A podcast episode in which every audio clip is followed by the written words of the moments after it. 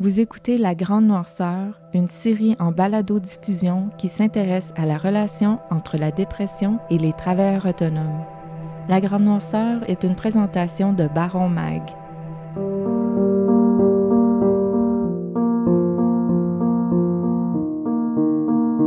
J'avais honte. Je voulais pas en parler.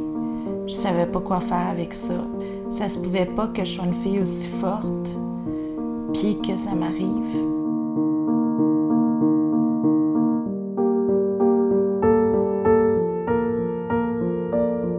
Bienvenue à ce deuxième épisode de La Grande Noirceur et merci de vous intéresser au projet. Je suis Nelson Roberge. Et moi, Marise Boyce. Dans cet épisode, on va s'intéresser aux préjugés entourant la dépression et leur faire la vie dure. On va aussi parler de l'entourage, parce que dans la vie en général, mais particulièrement avec la santé mentale, l'entourage peut être capable du meilleur comme du pire. On le sait, on peut se sentir très impuissant quand on veut aider une personne qu'on aime et qui est aux prises avec la dépression. On va donc analyser les attitudes qui sont aidantes et celles qui le sont moins, question de vous aider à trouver un équilibre. On va aussi voir comment, quand l'entourage se montre compréhensif, notamment au travail, ça crée un filet de sécurité pour la personne aux prises avec la dépression. Mais avant, on va se concentrer sur les préjugés. Certains d'entre eux sont tenaces, même quand on est soi-même passé au travers d'une dépression. Pour certains, la dépression, c'est un secret chargé de honte. C'est le cas de la designer graphique indépendante Marie Tourigny, Je revenais avec des médicaments, puis tout. Puis là, j'ai appelé euh, mon coloc, mes parents. Mais après, j'ai pas été capable d'en parler pendant quelques jours tellement j'étais sur le choc. Parce que c'était. euh, j'étais pas capable de le dire. J'avais extrêmement honte.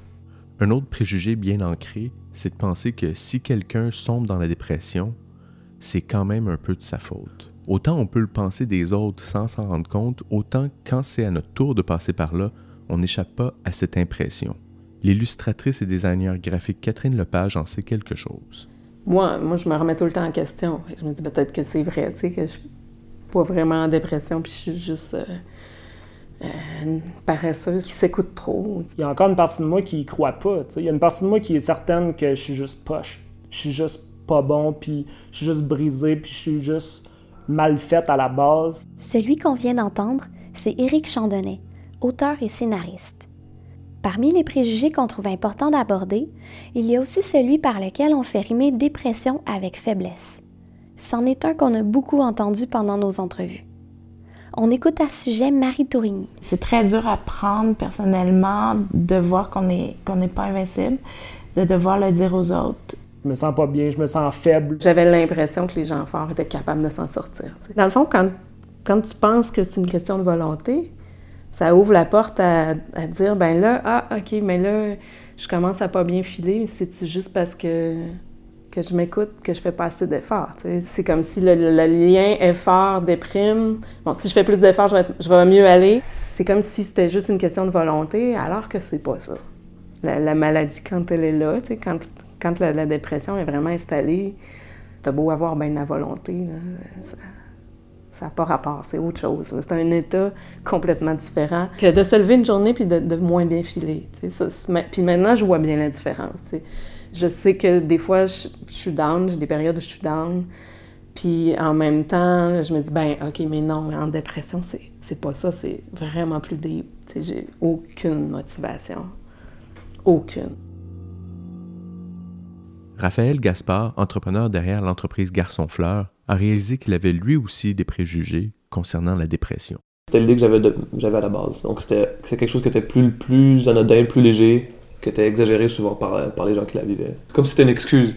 Oh, je suis dépressif, euh, j'en profite pour passer la semaine au lit. tu sais. Et je m'en souviens, euh, quand j'ai appelé mes parents, puis je leur ai dit ça, ils m'ont dit Ah, mais tu sais, tu vas, passer au travers, Marie, t'es es super forte. Comme ils m'ont toujours dit, tu t'es quelqu'un de super forte, tu vas passer au travers.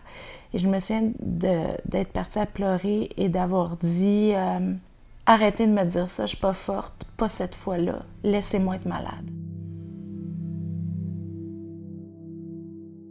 Même si les encouragements à être fort pour combattre la dépression ne partent pas d'une mauvaise volonté, ils peuvent rendre l'acceptation de la maladie plus difficile chez la personne qui en souffre, parce qu'ils confirment le préjugé qu'être en dépression, c'est être faible, On écoute à ce sujet le témoignage d'Éric Jasson, qui est le cofondateur des studios de yoga Wanderlust, où on l'a rencontré.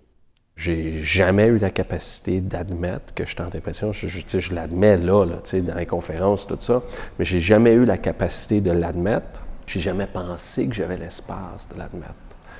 Puis, j'ai eu beaucoup de gens qui ont essayé, tu sais, lâche pas, t'es fort, t'es un winner, tu vas t'en sortir, tu t'es ci, t'es ça, ça marche pas. Ce qu'on a réalisé en recueillant les témoignages pour cette série, c'est que tous ceux qui sont passés par là ont vécu ces jugements-là, autant de leur entourage que d'eux-mêmes. Ce qui nous a frappé, c'est que tous, sans exception, ont eu l'impression d'être seuls avec ces émotions-là. La dépression, c'est un moment d'une extrême solitude, mais qui est vécu en parallèle par tous ceux qui la vivent. Et d'en parler, ça permet de connecter les solitudes entre elles pour se sentir moins seules. C'est ce qu'on espère faire dans cet épisode.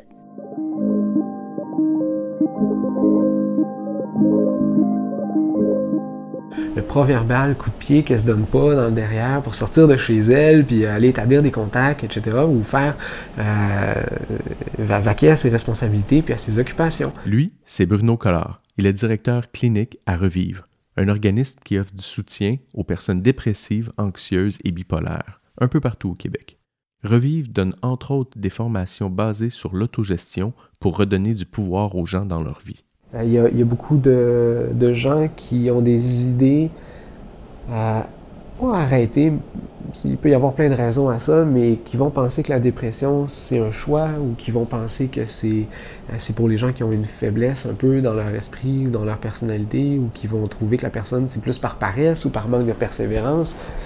Euh, alors que dans la très grande majorité des, cas, il n'en est rien. Je dis souvent que les gens qu'on croise, puis qui affrontent ça, qui cherchent qui se débattent corps et âme pour arriver à aller mieux. Ce sont des guerriers, c'est des battants, euh, mais c'est pas toujours facile de les percevoir comme ça pour l'entourage. Catherine Lepage en sait quelque chose. J'avais tous les beaux préjugés de, sur les antidépresseurs, mais je, l'ai vécu aussi moi-même après, de, de sentir euh, des préjugés des gens proches de moi, puis c'est plate de devoir argumenter puis de devoir expliquer. Euh, j'ai eu des conversations avec une amie qui me demandait comment je me sentais, puis j'y expliquais que tout était un fardeau, puis elle, me répondait Oui, mais moi aussi, c'est comme ça. D'un ton un peu euh, Allô, là, c'est ça, on a des enfants, on travaille, tout le monde est comme ça, c'est dur, dur pour tout le monde. Puis c'est un peu plate se faire dire ça parce que justement, il y a une différence entre être à course tout le temps, puis vivre dans, un monde difficile, euh, puis composer avec ça, puis être fatigué, puis trouver ça dur. Oui, ça c'est une chose, mais être en dépression, c'est vraiment une coche de plus. La dépression, c'est pas quelque chose qui se détecte facilement euh, visuellement. C'est pas quelque chose qui paraît. Euh, les annonces, la, campagne de, sensibilisation du ministère il y a quelques années était très bonne à cet égard-là parce que on faisait la comparaison avec quelqu'un qui, se casse un bras ou euh, qui, qui, soudainement développe un cancer. Les gens vont être spontanément très empathiques envers ça et s'attarder à l'état de la personne. Mais quand ça ne paraît pas, euh, et qui est plus question de difficultés de concentration, de difficultés de sommeil, d'une estime de soi qui est, euh, fragile, d'une irritabilité, d'une tendance à s'isoler. C'est, je dirais, facile ou c'est euh, une conclusion rapide qu'on peut tirer que de dire, ben, la personne, elle s'alimente un peu là-dedans, ou bien, tu sais, elle fait peut-être pas suffisamment d'efforts. Mais quand on a côtoyé quelqu'un qui traverse quelque chose d'aussi souffrant que ça, c'est impossible d'en arriver à la conclusion, ou à peu près, que quelqu'un peut faire le choix conscient de vivre quelque chose d'aussi pénible que ça. Aussi, pour tout ce qui est de la stigmatisation, mais l'auto-stigmatisation. Les idées préconçues, c'est pas juste l'extérieur qui les a. On, finit par les intérioriser, par les faire siennes. ça fait partie euh, d'un des obstacles dans la dépression quand on est profondément convaincu qu'on devrait s'en sortir seul et qu'on devrait se botter le derrière. Euh, c'est pas quelque chose de favorable à son rétablissement. Comme l'explique très bien Bruno Collard, les préjugés qu'on a envers les autres, on les a aussi envers soi-même. C'est ce qu'observe tous les jours dans sa pratique la psychiatre Valérie Tourgeman. Dr Tourgeman est spécialisée en troubles de l'humeur et travaille à l'Institut universitaire en santé mentale de Montréal. Les gens ont les mêmes préjugés par rapport à la dépression, même lorsqu'ils en souffrent. Et ça, c'est probablement la barrière la plus importante pour aller chercher de l'aide au niveau de la, euh, de la dépression. Donc, c'est vraiment quelque chose qu'il faut que les gens surmontent. On fait beaucoup attention au stigma qui vient des autres, mais l'autostigmatisation, c'est probablement pire. On dit ben, les autres, ils ont raison finalement et on se culpabilise, donc ça contribue à la dépression et en plus on ne va pas chercher l'aide dont on a besoin.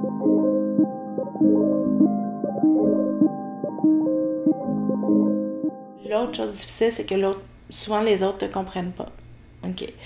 Ils pensent que ça va se régler euh, la semaine prochaine ou que tu vas dormir une nuit puis ça va être réglé. Comme on entendait Marie Tourini nous le raconter, c'est assez courant pour l'entourage de ne pas comprendre la portée de la dépression quand elle survient. Parce que c'est difficile de comprendre la détresse que vit la personne devant nous.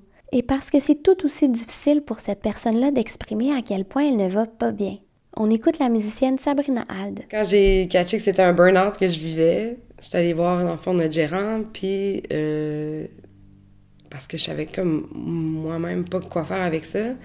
Fait que j'imagine même pas les autres, là. Fait que euh, je suis allée leur en parler à notre booker, à notre gérant. Puis dans le fond, tu leur réaction, c'était un peu Ah, ben, prends une semaine de repos, euh, tu sais. Euh... oh, c'est tellement pas, c'est tellement pas des, des mauvaises intentions, c'est juste des bonnes intentions, mais c'était vraiment comme, tu va te faire faire un massage, euh, tu prends ça cool, va dans un chalet ou. Puis ça m'a vraiment comme je pense que ça m'a stressé encore plus parce que c'était vraiment comme. C'est ça, c'est là que j'ai réalisé l'incompréhension de, ce que je vivais.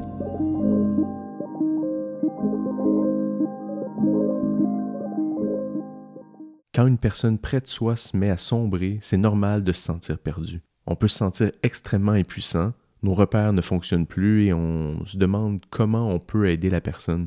On écoute la psychiatre Valérie Tourgeman nous donner quelques pistes. Donc la première chose, ça serait de ne pas être dans le jugement de l'autre, d'accepter d'accepter l'expérience de l'autre comme lui appartenant.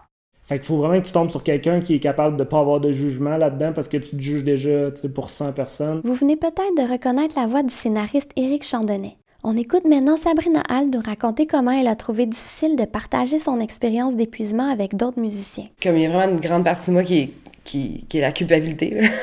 je pense parce que comment tu parles à quelqu'un que tu n'as pas vu depuis longtemps, je veux dire, tout le monde te félicite pour ton succès, tout le monde est comme content. Ah, je t'ai vu partout, hein, c'est super cool.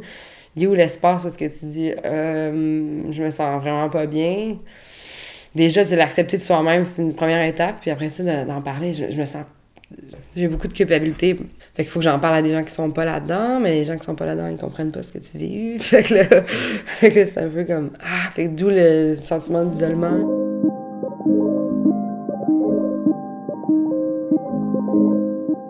On vient d'exposer certaines des pensées et des préjugés avec lesquels se démènent quotidiennement les gens qui traversent un épisode dépressif.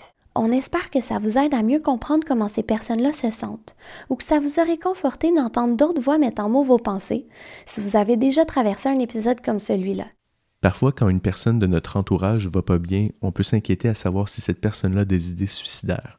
On peut être mal à l'aise d'aborder la question avec elle. Qu'est-ce qu'on fait à ce moment-là? On a posé la question à Josiane Beaumont, du service aux proches de Suicide Action Montréal. Quelqu'un qui serait euh, mal à l'aise ou qui ne saurait pas comment aborder euh, la question. Euh, pour ma part, euh, à tous les jours, je travaille beaucoup avec les proches, justement, qui sont inquiets pour quelqu'un. Et souvent, ce que je vais leur, je vais leur dire, c'est allez-y dans la simplicité. Vous connaissez bien la personne, c'est votre collègue ou votre ami ou votre frère. Permettez-vous d'être transparent avec la personne en y allant simplement en disant moi je m'inquiète pour toi. Je vois que il y a des choses qui se passent dans ta vie, je te reconnais plus. J'aimerais ça qu'on en discute. Donc, des fois, euh, qu'est-ce qui peut être gagnant, c'est de favoriser des moments où euh, ça peut être un, moment agréable avec la personne. Donc, euh, par exemple, si on a l'habitude d'aller prendre un café ou, ou d'aller au resto ou d'aller prendre un verre avec cette personne-là, on peut parfois favoriser des moments agréables avec elle, peut-être pour aider à amorcer ce genre de, de, de, discussion-là, de, de dire ce qu'on remarque, hein, de, de nommer les choses Euh, je remarque que tu vas pas bien. Je remarque que tu sembles être plus triste euh, ces temps-ci. Euh, j'aimerais ça qu'on en discute ensemble. Donc, de pas hésiter à aller au devant de la personne. et si on reste quand même avec des craintes. Euh, on ne sait pas trop comment justement parler à la personne. Euh, les proches peuvent euh, appeler le, centre de prévention du suicide de, leur région et parler avec un intervenant qui peut regarder avec eux justement comment aborder la, la question. Un autre préjugé qui circule encore par rapport au suicide, c'est de penser qu'on va mettre des idées dans la tête de la personne envers qui on a des inquiétudes si on parle de suicide avec elle. Josiane Beaumont nous aide à y voir plus clair. Euh, oui, euh, malheureusement, je vous dirais, c'est une idée qui circule beaucoup, effectivement, mais le fait d'aborder la question, d'en parler avec euh, avec la personne qui nous inquiète, ça ne donnera pas des idées à la personne, ou ça ne ça ne fera pas en sorte non plus que ça va lui donner plus d'idées si elle en a déjà. bien souvent, ce qu'on va remarquer, c'est que même ça peut être un soulagement pour la personne de se faire poser la question parce que parfois les gens vont avoir des craintes d'en parler, de peur d'être jugés. Euh, les gens vont souvent mentionner qu'ils ne veulent pas bon embêter leurs proches avec leurs problèmes. Euh, ils peuvent parfois se sentir comme un fardeau. C'est quelque chose qu'on entend souvent aussi. Alors, euh, de se faire poser la question, c'est comme si on dit à la personne, bien, je me soucie de toi, euh, je vois que tu vas pas bien, puis je suis prête à t'aider. Donc, quand les, la, la personne suicidaire reçoit ce genre de questions-là et qu'elle voit qu'on qu'on manifeste notre intérêt envers son, état, euh, il y, a souvent un soulagement plus qu'autre chose qui, est là parce que la personne sent qu'elle n'est plus toute seule avec, euh, avec cette souffrance-là finalement.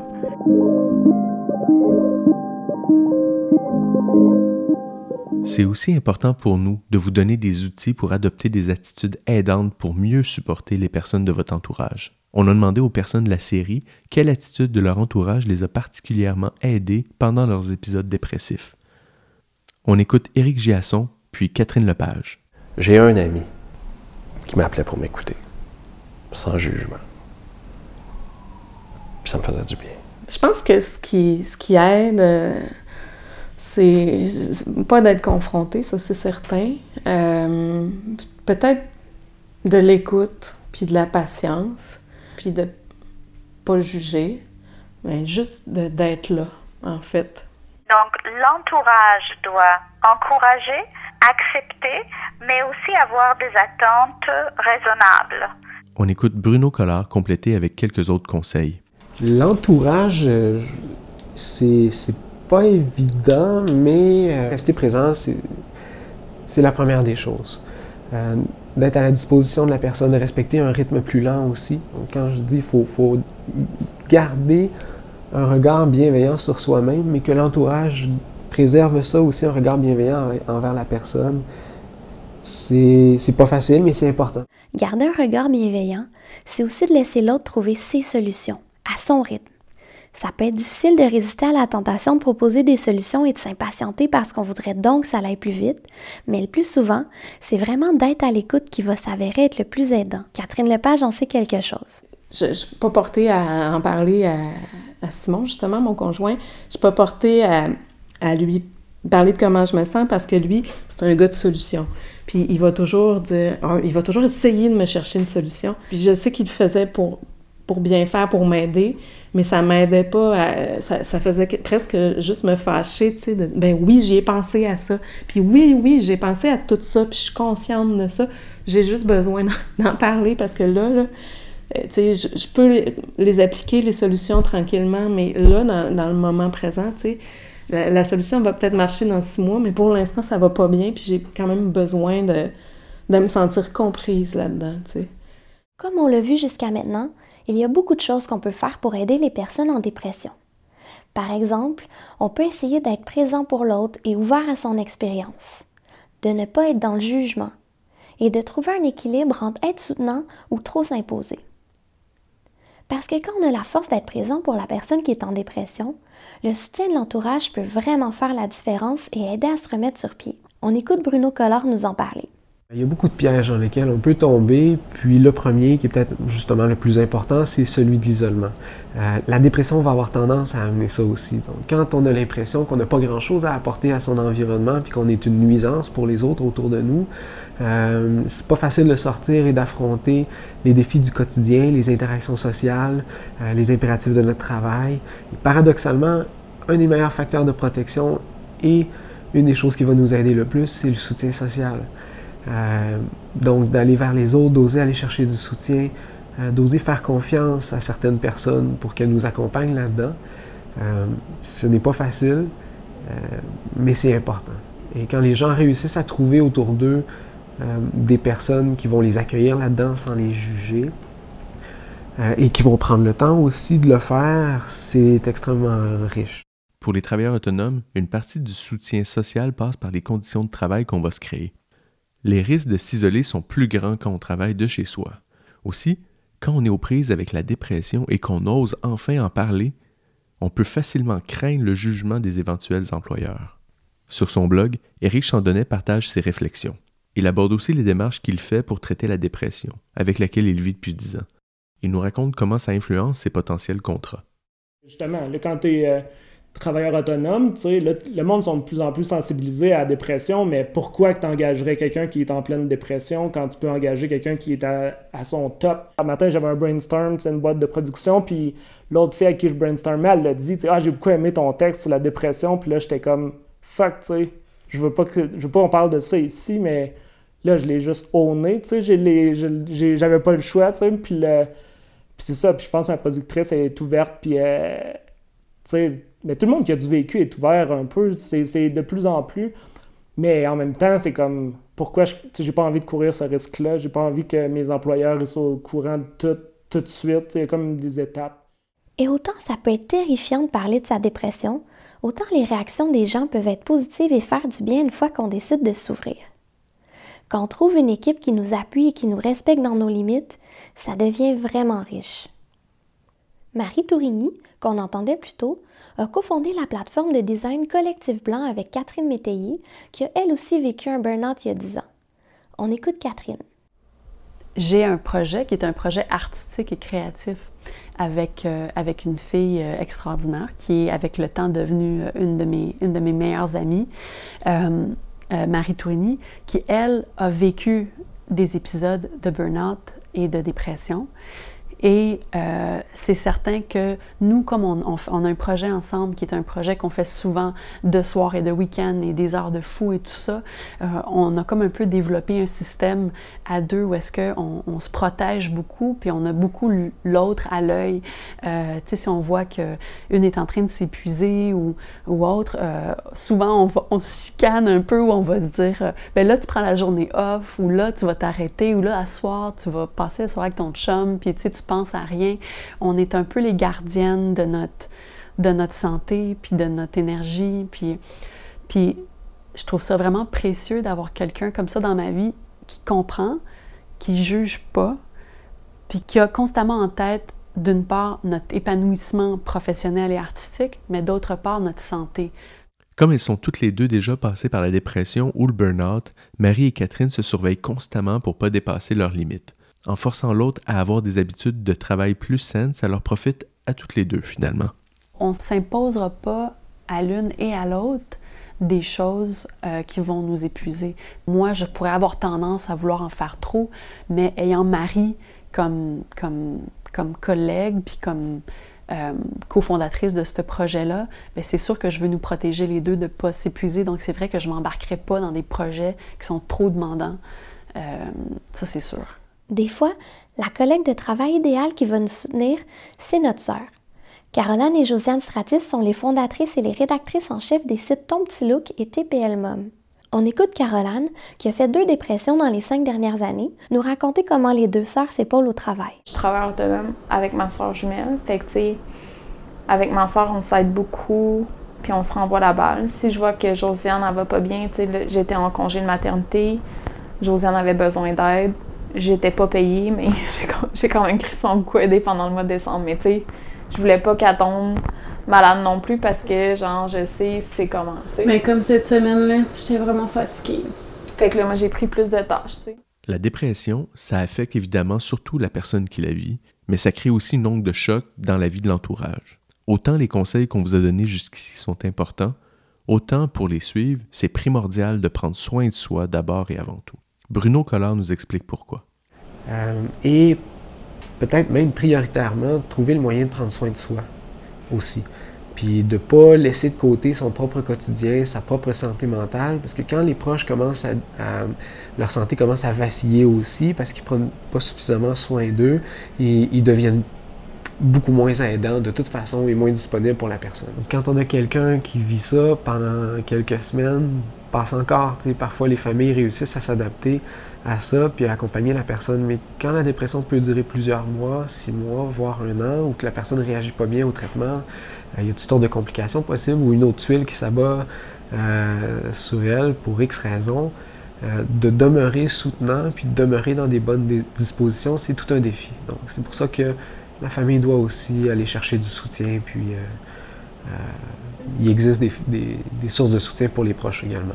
J'imagine que de vivre avec quelqu'un qui est dépressif au quotidien, ça, doit devenir assez lourd. Puis la, personne qui vit avec un dépressif ou qui côtoie un, dépressif euh, doit quand même se préserver, tu sais, parce que c'est, c'est pas contagieux, mais c'est quand même une espèce de, trou noir qui, qui, peut attirer ou qui peut aspirer il y a des gens aussi qui, qui ont un, réflexe de, se sauver finalement, quand on, quand on est en dépression. Euh, il y, a, des gens qui sont pas capables de dealer avec ça puis qui vont juste s'éloigner. Et ça peut faire mal, ça peut faire de la peine, puis en même temps, ben, j'ai l'impression que s'il y a des gens qui sont juste pas capables de dealer avec ça, par, par protection justement, pour certains des travailleurs autonomes et des entrepreneurs qu'on a rencontrés pour la série, ça a été important de partager leur expérience sous la forme d'un livre une fois que leur dépression a été derrière eux. C'est le cas d'Éric Giasson, qu'on entendait plus tôt, qui a publié le livre Le courage de réussir, les cinq leçons de vie du yogi de Wall Street. C'est aussi le cas de l'illustratrice Catherine Lepage, qui nous raconte son processus. Dans ma première dépression, un moment donné, je prenais une marche, puis j'ai vu une vitrine où il était écrit 12 mois sans intérêt, une vitrine euh, commerciale. Puis en, lisant ça, ça m'a frappé, puis j'ai dit, ah, c'est comme ça que je suis en train de vivre, 12 mois sans intérêt.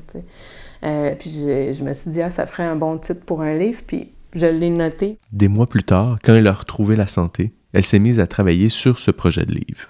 Pour moi, c'était euh, un beau, une belle occasion de, de de faire quelque chose de positif avec cette expérience-là qui, avait été principalement négative, en fait, seulement négative. J'ai senti que ce que, ce que j'avais décrit, qui était très personnel, finalement, plein de gens le, vivaient aussi, puis se reconnaissaient dans mes images. Fait que ça, c'est quelque chose que j'avais pas soupçonné, puis que j'avais pas mesuré. Puis moi, c'est sûr que ça m'encourage à continuer à explorer ça aussi.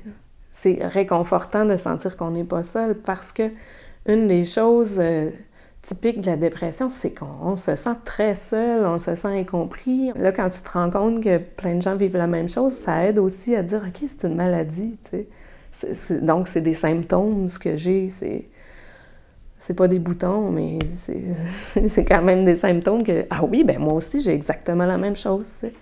Les jumelles Stratis ont vécu la dépression de près. Avec les communautés tissées serrées de Ton Petit Look et TPL Mom, elles ont réalisé l'importance de parler de la santé mentale sans tabou. Ça a tellement ouvert de barrières parce que si on se met il y a cinq ans, il n'y a personne qui en parlait. Comme il n'y avait pas de blog lifestyle qui parlait de maladie mentale. Genre, on était les premières à le faire. Puis les premiers, le premier gros blog, surtout à le faire. Ça a aidé tellement de monde. Là. Mais comme les communautés de ton petit look puis TPL ça aide beaucoup de collaboratrices, mais tu sais, il faut que tu sois aussi dans le mood de vouloir t'aider, d'apprendre des choses des autres, de te faire confronter dans tes idées aussi. Puis c'est pas tout le monde qui est prêt à ça aussi, ou c'est pas tout le monde qui a la capacité de. Fait que avant, on essayait le plus possible de modérer ces affaires-là. Maintenant, on est comme euh, si ça marche pas, ça marche pas. Elles ont écrit un deuxième livre au début 2017. Les filles sont-elles folles?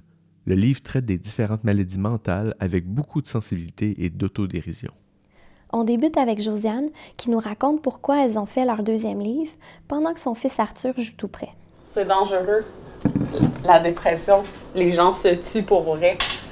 Puis euh, on en a eu des amis qui se sont tués dans, dans le cours de notre vie, puis une au moment où on écrivait le premier livre. On s'est dit, fuck, c'est sûr que le deuxième livre parle de santé mentale. Des fois, de prendre le recul de comme, tu penses que ça va bien, puis tout le monde autour de toi trouve que tu vas mal, puis t'es comme, non, non, pas besoin, genre, ça va, je vais continuer mon rythme effréné, mais tu sais, il faut aussi penser, surtout quand tu travailles dans un milieu de travail où est-ce qu'il y a beaucoup de personnes, que tu travailles en équipe, ou genre quand il faut que tu penses aux effets qu'une maladie mentale peut avoir sur ta famille, sur tes amis, sur tes enfants. Oui, c'est super poche d'avoir une maladie mentale, mais ça impacte la vie de d'autres personnes aussi. Mon but premier dans la vie, comme d'essayer de pas retomber dans un épisode dépressif ou de faire tout en bas possible quand je suis dans un nouvel épisode dépressif pour aller mieux le plus rapidement possible, quitte à faire des affaires vraiment moins bien, c'est que genre, je veux pas que ça impacte la vie de mes enfants. Dans le prochain épisode, on s'intéresse au contexte de vie et de travail qui a précédé la dépression pour nos intervenants. Comme on l'a vu au cours de cet épisode, l'important quand on ne va pas bien, c'est de ne pas rester seul. Si vous vous sentez dépressif ou que vous êtes inquiet pour l'un de vos proches, on vous invite à visiter le site de l'organisme Revive au revive.org ou encore à consulter une liste de ressources sur le site de la série au lagrandnoirceur.com. La Grande Noirceur est une production d'Extra Caramel présentée par Baromag d'après l'idée originale de Nelson Roberge. La recherche, les entrevues et la réalisation ont été faites par Marise Boyce. Le montage a été fait par Marise Boyce, Nelson Roberge et Janice Raymond. La musique originale a été créée par Marc-André Labonté de Tonson et la musique additionnelle par Christophe Lamarche-Ledoux, Matt Wigton et Be Still the Earth. Le visuel est une création de Tyler Campo avec la calligraphie de Locolo.